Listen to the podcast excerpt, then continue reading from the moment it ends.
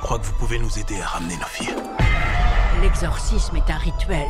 Chaque culture, chaque religion a sa propre méthode. Il va falloir utiliser chacune d'elles. N'aie pas peur. On s'est déjà rencontrés. Il est très exactement 7 heures et 6 minutes. Il vous reste donc 8 heures 54 minutes pour méditer sur vos fautes. Pas de questions? C'est la fin du cinéma. Non, mais je crois que le cinéma existera toujours.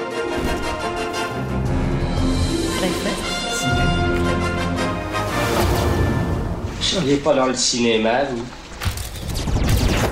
Breakfast Ciné. Club. Breakfast Ciné Club.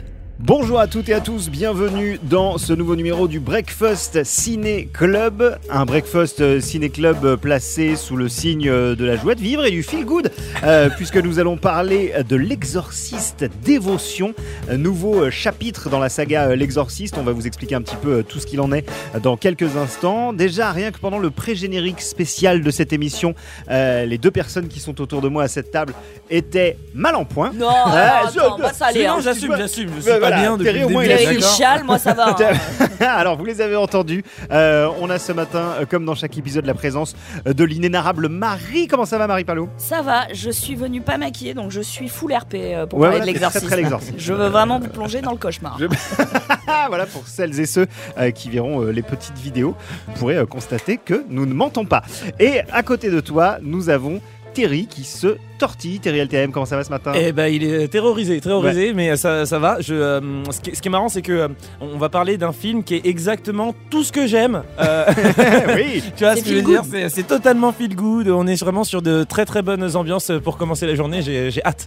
Allez, je vais pas vous mentir. Aujourd'hui, on vous parle d'un film que j'étais le seul à avoir vraiment envie de regarder. Mais rassurez-vous, Thierry et Marie n'avaient aucun préjugé sur la, sur la qualité hein, de l'exorciste euh, Ah dévotion, mais plutôt une aversion totale. Je pense que vous n'allez pas me réprouver pour les films d'épouvante, a fortiori ceux dans lesquels il est question de possession démoniaque. Voilà, c'est de ça. corps qui Ouais, se voilà. disloquent C'est et de vomi euh, verdâtre. Très bien. Moi, en revanche, tout ça, j'adore. Je ne sais pas ce que ça raconte sur moi, mais euh, vraiment, j'aime beaucoup. Euh, L'exorciste Dévotion, c'est un film de David Gordon Green. On y suit, je vais vous pitcher rapidement la chose, le destin tragique de Victor Fielding.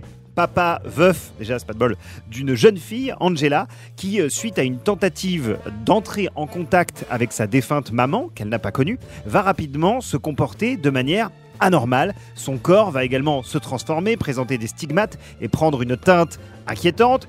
Pire encore, cette session de spiritisme qu'elle a fait lors d'une sorte de mini-fugue en sortant de l'école, elle l'a tenue avec une camarade de classe qui va, elle aussi, développer simultanément les mêmes symptômes inquiétants et face auxquels la médecine traditionnelle semble impuissante. Victor et le couple de parents de la petite Catherine vont petit à petit songer à se tourner vers des méthodes de soins plus spirituelles, hors normes et éventuellement se retrouver nez à nez avec des démons. Voilà pour le pitch de cette comédie familiale. Comme euh, ils sont des professionnels, euh, Marie et Terry se sont tout de même engouffrés, craintifs et anxieux dans une salle obscure pour aller voir l'exorciste dévotion. Marie, Terry, en essayant de ne pas trop en dévoiler euh, sur l'intrigue. Qu'est-ce que vous avez pensé de ce film ou plutôt dans quel état ça vous a mis? Je commence? Euh, si je peux me permettre rapidement, je sais pas pour vous, mais depuis tout à l'heure, je sens des bourdonnements dans mes jambes. Genre, j'ai l'impression qu'il y a des tremblements un petit peu dans métro, la salle. métro, Non, mais métro. genre vraiment. Ça- métro, et hein. en plus, pendant que t'es en train de raconter tout ça, non, vraiment, je ne suis pas bien. Comment se passe qu'à tes amis Écoutez, euh, moi j'étais assise à côté de toi pendant la séance. J'ai essayé de pas trop euh, couiner, tu vois, voire pleurer, Oui. slash crier, tout en prenant des notes dans le noir. C'est Voilà, un truc parce qu'il faut fais. savoir que Marie, quand elle va voir des projections de films en avant-première, elle prend vraiment beaucoup de notes. Et là, j'ai trouvé que tu prenais plus de notes que d'habitude. C'est-à-dire Oui. que t'es- t'es vraiment souvent Non, mais, et le puis- nez dans ton cahier. Puis j'avais un besoin constant de le mettre vraiment devant mon Ouais, ouais. visage pour être sûr de, tu vois, d'avoir été cohérent C'était dans un mes notes. paravent le truc carrément. Voilà. Alors le film a- a- m'a pas mal travaillé. hein, Ouais. euh, je vous cache pas. Après coup, en fait. Ouais, aussi. surtout dans le temps. Mm. Euh, les nuits qui ont suivi, je, bah, je fais pas pipi. je, préfère, une infection urinaire. Ouais. Bah, dormez pas Euh, d'ailleurs. voilà. Euh, et, et dormir avec une veilleuse, c'est pire. Parce que, tu sais, quand t'es dans le noir, tu- tu devines les choses. Ouais, voilà, là Ouais. tu les vois en 4K, euh, 60 FPS, donc vraiment ne faites pas ça. Et euh, du coup, le film m'a vraiment plongé dans une sorte de, de terreur nocturne. Je me suis vraiment interrogée sur ma posture de spectatrice. Ouais. Et attention, euh, pour toi public, je me livre en toute intimité. En fait, euh, moi-même, je suis une croyante qui s'est éloignée de la religion. Ok. Donc pendant tout le film, Donc avec en un, mode. parcours un euh, peu similaire à celui du personnage principal. Ouais, en fait, j'ai grandi avec les notions de attention l'enfer, le diable, etc. C'était pas des concepts euh, un peu éloignés d'une religion euh, dont on va vite parler euh, comme ça, tu vois. Non, c'est quelque chose avec lequel j'ai grandi, avec lequel on m'a élevé et dont je me suis éloignée. Mm. Donc être devant ce film, c'était hyper dur euh, parce que je me disais euh, ah oui. Ça fait 30 ans qu'on me dit ça quand même. Euh, ça fait 30 ans, ça faisait 5 ans, j'étais bien dans ma petite vie. Et du coup, euh, ouais, ça n'a pas été évident. J'ai j'ai- vraiment, j'ai été mise à l'épreuve euh, pendant le film et euh, à nouveau. Donc c'était pas juste un film d'horreur, c'était plein de lectures à plein de niveaux différents. C'était assez difficile. Terry, un petit avis avant qu'on rentre dans le vif du sujet. Bah en fait c'est assez similaire parce que bon, pour le coup euh, le, le catholique extrêmement pratiquant que je suis euh, a été Ouais, toi, t'étais euh, mal, hein. Quand t'as su de quel film on allait parler aujourd'hui, tu t'es dit, vous êtes sûr, sûr, sûr, je sais. Bah il a parlé là, toi. c'est ça littéralement. Mais après, ce qui était assez intéressant, c'était de se plonger dans cet exercice, l'exercice de sortir de sa zone de confort. Oui, voilà, c'est ça. L'exercice, c'est un autre truc. Waouh, yes, merci Yes. beaucoup, merci Non, mais, beaucoup. euh, Mais c'est important que tu puisses me détendre comme ça, j'aime beaucoup. Euh, mais c'est vrai que justement, tu euh, sortir de sa zone de confort, aller voir un film qui reprend euh, les- le- le- un classique, une sorte de marronnier de, de l'horreur et de l'épouvante. C'était un très très bel exercice que je suis content d'avoir fait, même si je dois l'admettre, je n'arrive plus vraiment à circuler chez moi ou quand je vois des lumières qui clignotent et des trucs comme ça, je suis pas bien. C'est de votre faute, mais tout va bien. Merci pour vos retours. On va tout de suite se plonger un petit peu plus profondément dans ce film. Mais avant ça, je ne résiste pas à l'envie de vous balancer un petit extrait tout mignon. Écoutez. Qu'est-ce que le mal selon vous? Je vais vous donner ma vision des choses.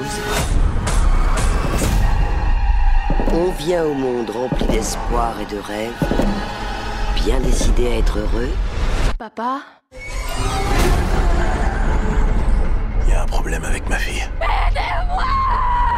Problème avec la mienne aussi.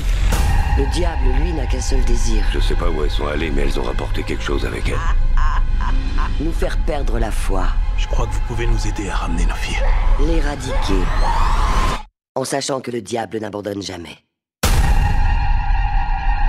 Elle sait qui je suis. Où est l'autre fille? Attends que toi. Breakfast Ciné. Club.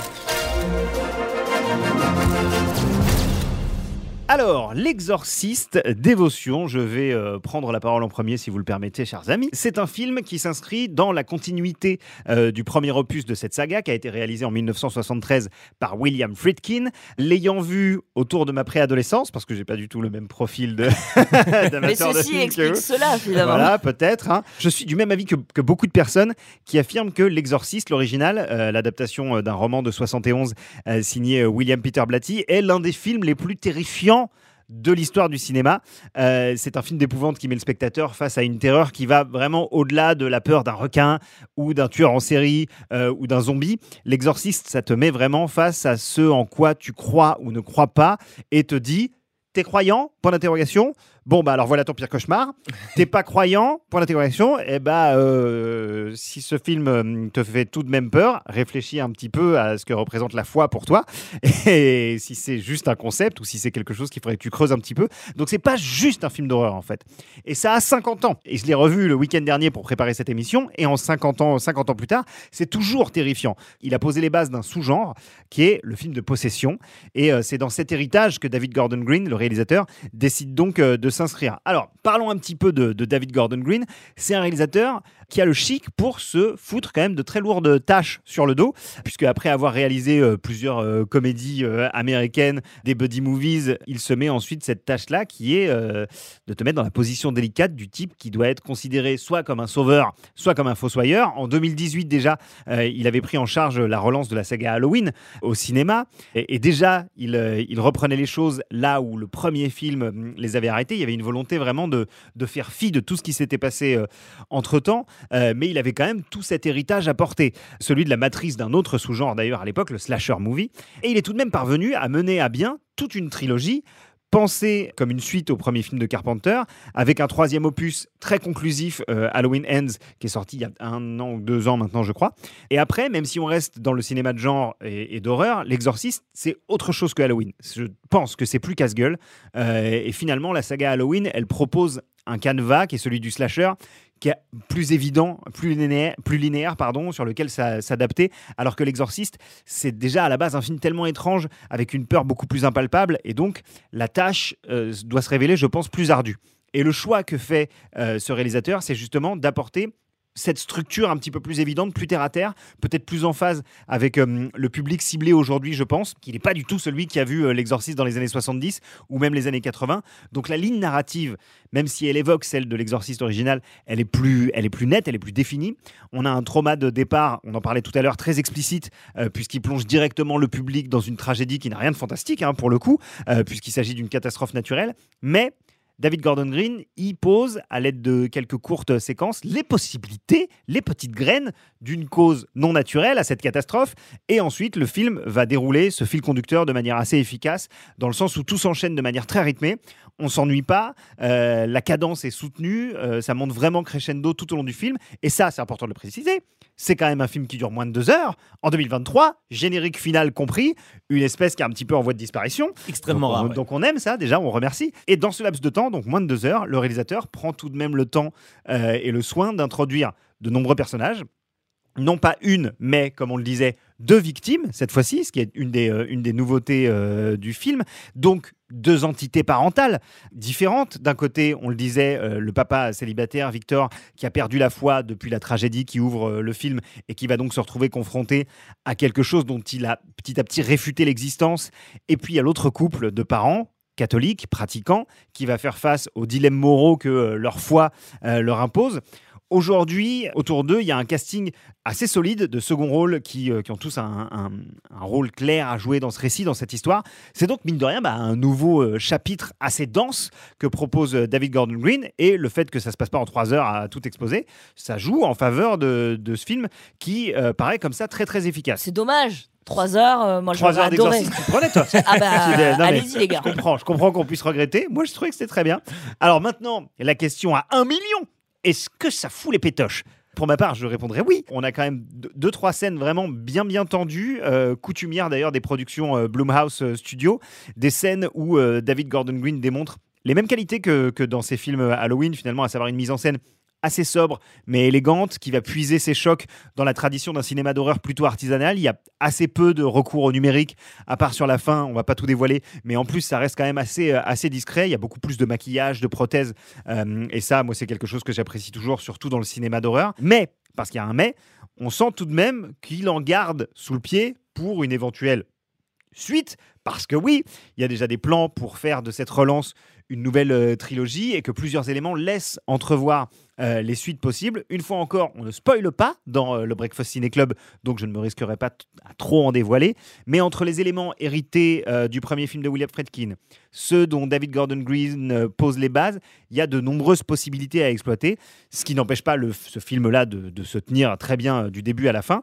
Mais comme d'après ce que j'ai compris, il démarre très très bien aux USA puisqu'il vient d'y sortir, c'est qu'une question de temps avant qu'on appelle à nouveau Marie et Terry pour les torturer avec éventuellement la suite de l'exorciste dévotion. Mais pour l'heure, parlons encore du film euh, à l'ordre du jour. Alors Marie, toi, euh, de quoi tu avais euh, envie de nous parler? Tu nous disais que le film t'avait fait pas mal réfléchir dans la salle, mais aussi a posteriori. Ouais, bah comme je vous l'ai dit en, en préambule, L'Exorciste, pour moi, c'est pas un film qui cherche à me convaincre euh, qu'un truc existe alors que j'y crois Ouais. pas.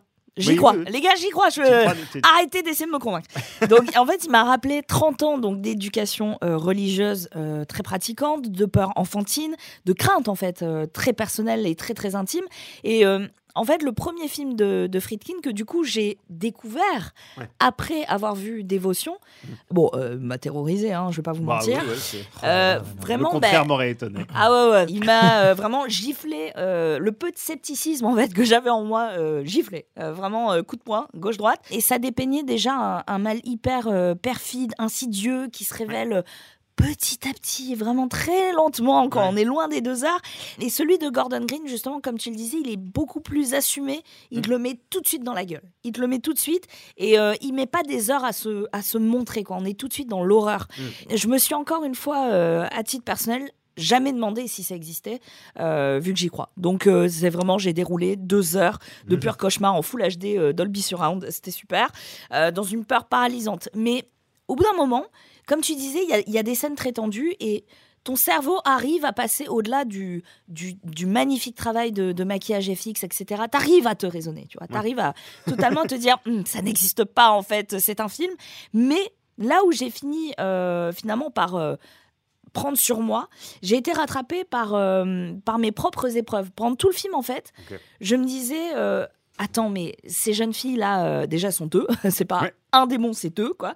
Euh, quand tes parents, en plus, c'est pire. Joe, arrête-moi si je me trompe, mais... Euh, ouais, bah, tu t'identifies beaucoup plus là. bah, tu c'est- t'identifies de fou. Et pendant tout ce film, j'avais cette question de, ok, est-ce que moi aussi, j'aurais pas tout fait pour, Ouais. euh, Cela dit, ça m'a un petit peu enfant rassuré parce qu'il y a quand même des moments où je me dis, mon fils aîné, c'est pas possible, il est possédé par le démon. Et ensuite, quand j'ai vu l'exorcisme d'évolution, je me dit, en fait, ça va. En fait, c'est tranquille. c'est- C'est ok. Non, vraiment, en fait, ce que tu disais, c'est parfaitement ça. C'est l'identification, moi, Ouais. qui m'a qui m'a terrifiée. Euh, ça a vraiment fonctionné pour moi. Il y a, euh, il y a un, un rôle en particulier, mais honnêtement, c'est surtout aussi une scène, une plus que toutes les autres. Alors, comme tu disais, dans le Breakfast Ciné Club, on ne spoil pas, mais elle m'a anéanti et je pèse mes mots. Elle m'a vraiment, elle me travaille encore. Ouais. Euh, elle a créé un truc en moi euh, vraiment assez horrible parce que ça m'a montré aussi à quel point mes propres croyances, Ouais. peu importe à quel point euh, je m'en suis éloignée, elles sont toujours là, ancrées, tatouées à l'encre indélébile. C'est une scène qui dure quelques secondes.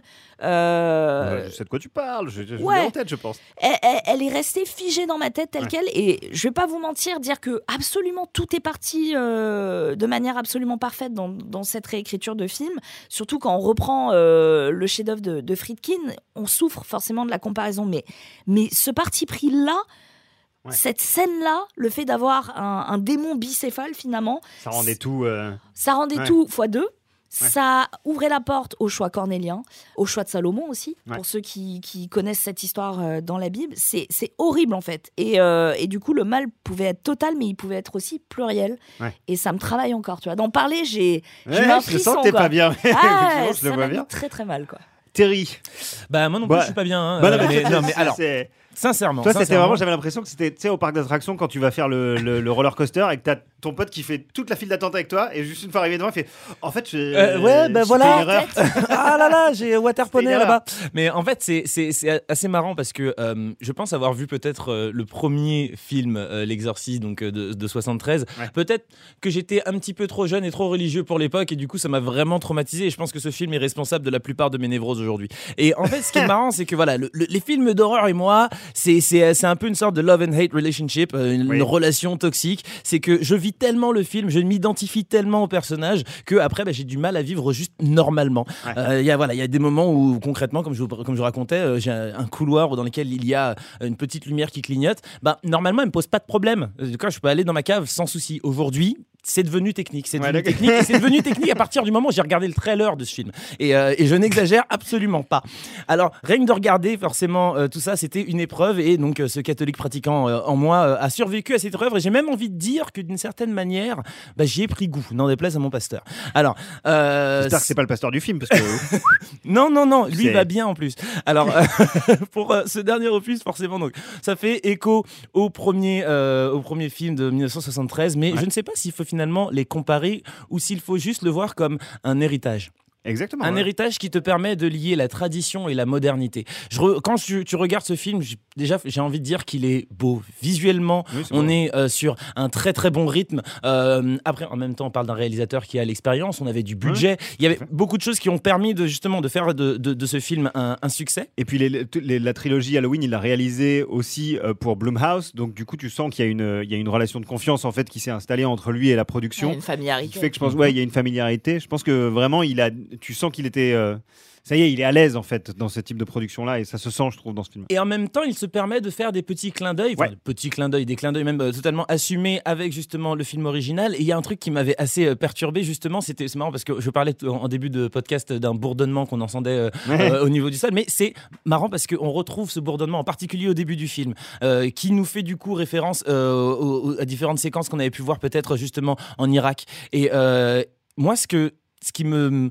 surprend en réalité. Ah, en euh, Irak, tu parles de celui de Fred de- King. exactement, Oui, oui, je parle de, de, de, Ouais, ouais, Et justement, ce que, ce que j'ai aimé, c'est de se permettre de prendre ces petites libertés, de Ouais. revenir sur ce que aujourd'hui va être plus euh, moderne avec des jumpscares un petit peu plus euh, poussés, enfin poussés en tout cas La plus. celle où il y a Mike Michael Myers qui arrive. J'étais. euh, Je déconne, je plaisante. Là, bien entendu qu'il n'y a pas Michael Myers dans l'exorciste. Attends, le, le multiverse, quoi. multivers total. Tranquilles. On est dans une mal- marvelisation du truc. Imagine ce truc. Mais voilà, globalement, je trouve que vu de l'œil d'un novice euh, en, en la matière, donc la cinématographie, le rythme, le passing, tout ça, c'est bien réalisé, c'est beau, euh, c'est stylé. Maintenant, je pense qu'il y a une leçon à retenir de tout ça, d'accord? Euh, Parler avec l'au-delà. Oui. Ça le fait pas. D'accord Je pense qu'il faut, voilà, faut arrêter de faire ce genre de choses. Restons sur Terre. euh, on a encore du temps. Et puis, je pense que plus tard, on pourra voir ce qui se passe de l'autre côté. Et sinon, vous inquiétez pas, j'irai à l'église juste après l'enregistrement de ce podcast. Tout va bien. Il n'y a pas de souci, maman. Tu veux du café béni? S'il vous plaît. Eh ben écoutez, merci beaucoup euh, pour, euh, pour vos, vos avis et vos points de vue sur ce film. On va tout de suite enchaîner avec la conclusion. Pas où elles sont allées, mais elles ont rapporté quelque chose avec elles. Le corps et le sang de Jésus-Christ. Ça a peut-être fait un 360. Ah, bon. c'est le petit retour de cette mélodie qu'on adore, la mélodie Hey. euh, composée par Mike Oldfield, euh, Tubular Bells, qui, était, euh, qui est toujours d'ailleurs un, un compositeur de rock progressif, dont euh, le- la, la ritournelle s'est retrouvée dans la bande originale du film original de, de, de Fredkin, et qui revient faire des petits coucous de temps en temps dans cette nouvelle version. Et je ne vous cache pas que ça a titillé ma petite, euh, ma petite fibre nostalgique, voilà. Mais si, euh, si moi en tout cas je devais euh, tirer une conclusion pour les gens qui nous écoutent et qui n'ont pas encore vu le film euh, et qui se posent la question dois-je aller le voir? Est-ce qu'il faut que j'ai vu le film de Fredkin avant? Je pense que c'est pas du tout une obligation. Les, les, clins d'œil, comme le disait Terry, sont là, sont variés, mais en aucun cas ne viennent phagocyter cette nouvelle histoire qu'on nous raconte. Je pense que ça peut même être plutôt une porte d'entrée qu'autre chose, non seulement à cette saga, mais aussi au genre de film de possession en général, parce que, parce que comme on le disait aussi, il y a un fil conducteur, il y a des personnages qui ont tous des rôles définis très nets et qui permettent quand même de s'y retrouver dans ce genre-là, même si l'ésotérisme ensuite vient euh, bousculer un petit peu tout ça et apporter euh, cette aura de mystère. Donc je vous conseille vraiment d'aller voir ce film. Euh, si vous ne sentez pas forcément d'attaque pour aller le voir seul, allez-y entre amis, ça permet toujours un petit peu de, voilà, de faire retomber un petit peu la pression de pouvoir euh, extérioriser quand on sort de la salle. Euh, mais si vous êtes comme moi et que vous aimez euh, vous faire des gros flips, allez-y tout seul, dans une séance où il n'y a pas grand monde. vous allez voir que vous allez kiffer. Tu as un problème. Euh, non, mais... pour le coup, c'est vrai qu'en groupe, c'est sympa parce que tu peux aussi un petit peu te charrier sur qui a jumpé, Ah oui. qui a truc. Bon, on ira avec Terry, quoi. Ouais, voilà, c'est ça. Eh ben écoute, on en a un prochain qui risque de faire peur un peu. Oui, bah en vrai, moi, pareil, hein, je, je conseillerais d'y aller parce que ça reste quand même un bon moment. C'est pas un film qui va euh, forcément. Euh, je pense qu'on a tous une expérience euh, très différente. Moi, il m'a donné à réfléchir. Il y en a qui vont prendre tel quel, en fait, comme un film d'horreur Bah, c'est pur. c'est un, peu- c'est un peu mon cas. ouais. Voilà, ils vont sortir, ils vont aller acheter leur petit euh, jambon bar et tout ira bien d'ailleurs, j'ai plutôt apprécié que ça, ça m'aurait, euh, d'une certaine manière, euh, pas euh, ennuyé, mais ça m'aurait embêté que, que le film cherche à, à aller marcher exactement sur les mêmes terres que celui de Friedkin, qui ont déjà été tellement bien explorés dans le premier, et que là, ça parte sur une même vibe, mais dans une, euh, une, une finition totalement euh, différente. Qui fait que, ouais, moi je l'ai, moi je l'ai vraiment pris comme un, comme un, un film d'horreur de possession euh, très efficace. Ça, m'a bien, ça m'a bien porté. quoi. Avec un héritage et des gros clins d'œil, euh, notamment au niveau du casting. Mais on vous en dit pas plus parce qu'on va pas spoiler, évidemment. Donc euh, ce sera, on peut l'annoncer, hein Five Oui. Nights at Ah, Five Freddy's. Nights at Freddy's pour le prochain épisode du. Voilà, bah oui, mais bon, il y, a- il y a un côté un peu jeu vidéo qui me permet d'aller au-delà de mes peurs intimes les plus sombres. Donc euh, j'ai très très hâte qu'on qu'on se mette autour de cette table à nouveau et puis qu'on se fasse euh, peur finalement. Terry, petite conclusion pour ta part. Eh ben, petite conclusion, c'est que j'ai absolument hâte qu'on puisse euh, du coup euh, se retrouver euh, le, le- le mois prochain pour, Pour parler d'autre chose. Pour parler, non mais en plus pour parler d'un autre film qui fera aussi peur. Alors Oui. peut-être que là cette fois il y aura peut-être une dimension euh, éloignée du christianisme et donc là je me sentirai un petit peu plus safe. Ok. Mais du coup j'ai hâte. Ok, bon, merci beaucoup d'avoir été avec nous ce matin. Merci d'avoir écouté le Breakfast Ciné Club. Allez voir l'exorciste dévotion de David Gordon Green dans les salles obscures. Envoyez-nous des petits messages, des, euh, des commentaires pour nous dire ce que vous en avez pensé. Euh, Est-ce que vous connaissiez l'original? Est-ce que vous découvrez avec ça? Enfin, ça m'intéresse bien. euh, C'est un peu comme Halloween. Je demandais vraiment souvent aux gens qui l'avaient vu quel était leur rapport avec la saga originale, comment ils, enfin, ce qu'ils en ont pensé. Est-ce que ça les a, leur a donné envie, le cas échéant, de creuser un petit peu plus Donc n'hésitez pas vous aussi à nous donner vos avis. Tous les épisodes du Breakfast Ciné Club sont disponibles. Donc si jamais vous nous découvrez avec cet épisode-là, on a parlé de Jurassic Park, on a parlé d'Oppenheimer récemment, on a parlé de plein, de films, de grise de coca- Cocaine Bear. cocaine, euh, bear. Donc voilà, allez écouter tout ça. Et puis en, en attendant, euh, n'hésitez pas à vous rendre dans les salles obscures pour voir des films. Et on se retrouve la prochaine fois pour parler de Five Nights at Freddy's. Ciao Breakfast Ciné. Club.